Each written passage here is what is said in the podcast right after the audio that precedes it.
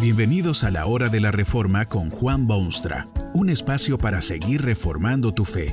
Este podcast es patrocinado por la casa editorial Poema Publicaciones, tu primera opción para libros centrados en el Evangelio, para cada rincón de la vida. Para ver los nuevos libros de este mes, visita nuestra página www.poema.co. Ahora escuchemos a Juan Boonstra con el programa de hoy. Jesús lloró sobre la ciudad de Jerusalén. ¿Por qué llora Jesús ante esa famosa y majestuosa ciudad del antiguo mundo? ¿No debe estar Jesús fuera del alcance de lágrimas y llanto?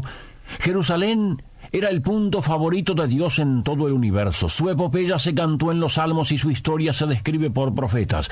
Babilonia tendrá jardines y Egipto ejércitos, pero Jerusalén era la ciudad de Dios, establecida por decreto de Dios, defendida por el pueblo de Dios, y muestra en el mundo de los más íntimos anhelos de Dios. Allí ubicó Dios a su pueblo escogido por generaciones y generaciones, un pueblo seleccionado en la soberana gracia de Dios para llevar en su seno el increíble mensaje de su amor redentor y ser origen del más extraordinario evento jamás ocurrido en esta tierra. Sí, la ciudad fue saqueada muchas veces, sitiada, destruida, muerta de hambre, asaltada y codiciada, pero de sus ruinas se levantó de nuevo el monumento al poder de Dios y a la preferencia divina. Cuando toda la historia se termine y se concluyan los tiempos, lo que hoy es será reemplazado por una gran ciudad de dimensiones que escapan a la mente humana. ¿Y sabe qué nombre le dará Dios a esa gran ciudad eterna? Jerusalén, la nueva Jerusalén. No, no era que la ciudad tuviese defensas superiores o que sus montañas fuesen más impresionantes o sus corrientes de agua más puras es que Jerusalén era el centro de la actividad divina en el mundo, y en esa ciudad habitaba su pueblo escogido. En su defensa había venido un sinfín de veces. Bendiciones de atorrentes había derramado sobre ese pueblo. Le había dado leyes de las más puras y mejores. Los había protegido de enemigos internos y externos había enviado superiores sacerdotes y poderosos profetas y riquísimos reyes. Y al fin Dios les envía su Hijo, su unigénito. Decía el apóstol Juan que a los suyos vino y los suyos no le recibieron. Rechazaron al enviado especial de Dios. Aquel pueblo que Dios había criado y sustentado rechaza al embajador plenipotenciario del cielo. En vez de extenderle la bienvenida que se merecía, le gritaron con toda su energía, Malvenido Jesús. No es sin razón que lloró Jesús por aquella ciudad. Pero no era tan solo ese pasado vergonzoso de su pueblo, sino lo que aún había de venir. Jesús podía ver en el corredor del futuro lo que iba a suceder. Dada la dureza inexplicable de sus habitantes, la ciudad se convertiría en ruinas. Estas son las palabras con que Jesús explica sus sollozos. Vendrán días sobre ti cuando tus enemigos te rodearán con vallado y te sitiarán, y por todas partes te estrecharán, y te derribarán a tierra, y a tus hijos dentro de ti, y no dejarán en ti piedra sobre piedra, por cuanto no conociste el tiempo de tu visitación. Poco después Jesús les contó una de sus maravillosas parábolas, seguramente con la esperanza de que se arrepintiesen a última hora. Les contó a los habitantes de Jerusalén que había un hombre que plantó una viña, la dejó en manos de labradores y se fue en larga travesía. Después de un tiempo envió a un siervo para recibir el fruto de aquella viña. Pero los labradores golpearon a la gente visitante y lo enviaron con las manos vacías. Y envió el Señor otro siervo. A éste lo golpearon y lo afrentaron y también lo devolvieron con las manos vacías. Un tercer siervo fue echado fuera de la viña y abandonado a su cruel, a su cruel destino.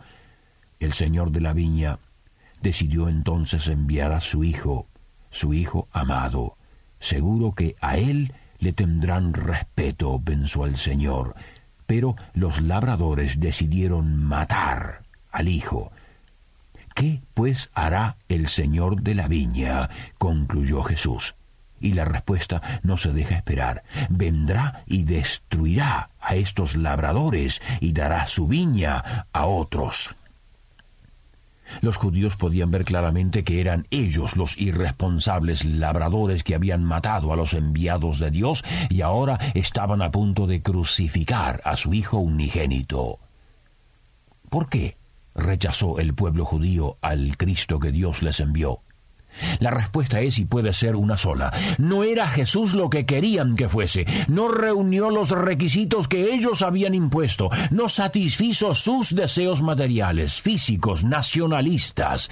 Este Jesús no era patriota, ni era líder nacionalista, ni era beligerante y agresivo en contra de los odiados romanos que pisaban el suelo palestino. Declararon amplia y claramente su disgusto, desengaño y desilusión con el Mesías que Dios les envió, le dieron la más descortés malvenida.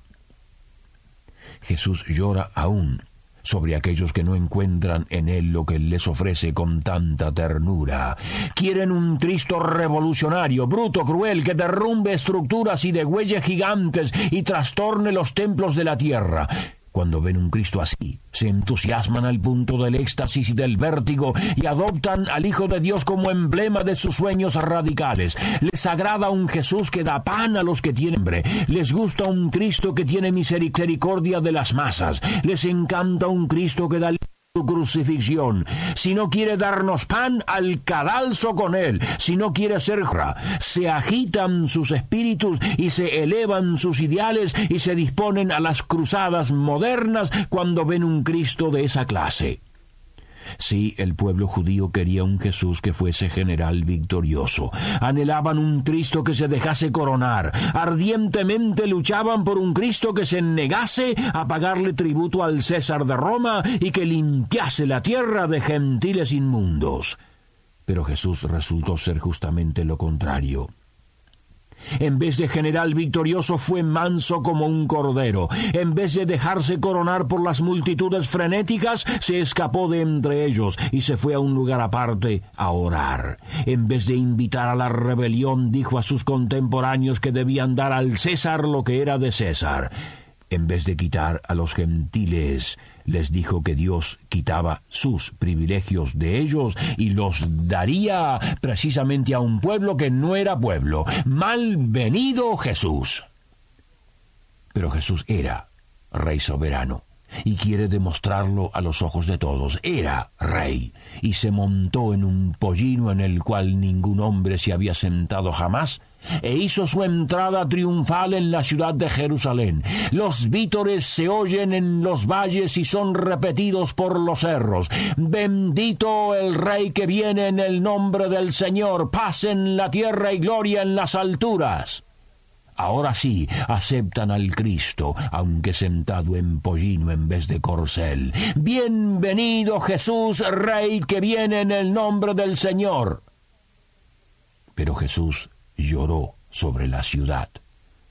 Jesús no es de esos reyes. Jesús no es hombre de imperios o de coronas. Jesús no es un revolucionario que desciende de las montañas misteriosas para transformar las estructuras de su sociedad. Jesús no es eso. Por eso lo hicieron mártir en una cruz. El mismo pueblo que gritó vítores demandó su crucifixión. Si no quiere darnos pan, al cadalso con él. Si no quiere ser judío de pura cepa, a la muerte con el impostor. Si no ha de librarnos de la opresión presente, al demonio con él. El Jesús que era, no lo querían. Querían un Jesús que no existe ni existirá jamás y Jesús llora ese destino con estas sentidas palabras. Jerusalén, Jerusalén, que matas a los profetas y apedreas a los que te son enviados. ¿Cuántas veces quise juntar a tus hijos como la gallina junta sus polluelos debajo de las alas y no quisiste? Jesús llora porque a lo suyo vino y los suyos no le recibieron. No le recibieron porque sus pecados los habían enseguecido totalmente. No creían necesario un salvador, sino que pedían un dictador. Rechazaron al único que redime porque no querían salvación. Y así fue que el precioso evangelio del reino de Dios fue quitado de los ambientes judíos y entregado a todos los pueblos de la tierra. Tal vez, tal vez, un día el pueblo judío se volverá al genuino Mesías que Dios les envió. Cierto es que no los ha desechado Dios para siempre, porque el apóstol Pablo, que era judío por excelencia, escribe, ¿Ha desechado Dios a su pueblo? En ninguna manera. No ha desechado Dios a su pueblo, al cual desde antes conoció. Tal vez un día de estos ese pueblo tan privilegiado, esa nación tan bendecida, esa raza que nos dio el Hijo de Dios, se dará cuenta que Jesús es el Mesías y que ha venido no para destruir reinos, sino para levantar el reino de Dios, no para excluir pecadores, sino para sanarlos y devolverles la imagen de Dios, no un revolucionario radical, sino un tierno y amante Salvador. Triste, sin embargo, el futuro de pueblos, naciones, lenguas y personas. Un día se llegó Jesús a una ciudad que necesitaba su mensaje tanto como la ciudad donde vive usted. Pero allí nadie se arrepintió de sus pecados ni se volvió a Dios. ¡Ay de ti, Corazín! ¡Ay de ti, Besaida! exclamó la voz potente de Cristo. Si se hubieran hecho las cosas que se han hecho en ti, en un lugar como Sodoma, esa ciudad existiría todavía. Por eso, Corazín y Bethsaida, en el día del juicio, será más tolerable el castigo para Sodoma que para ti. Jesús llora aún sobre las ciudades que no responden a su propia necesidad. Se les ofrece salvación y vida eterna, pero ellos responden, mal, mal venido, Jesús. Razón tiene de llorar. Que este mensaje nos ayude en el proceso de reforma continua según la palabra de Dios. Si quieres profundizar en la exposición bíblica, puedes buscar más recursos en www.poema.co. Allí encontrarás libros que te ayuden a entender la palabra de Dios y aplicarla a tu vida. Poema, el Evangelio para cada rincón de la vida. Nos vemos en el próximo episodio de La Hora de la Reforma con Juan Bonstra.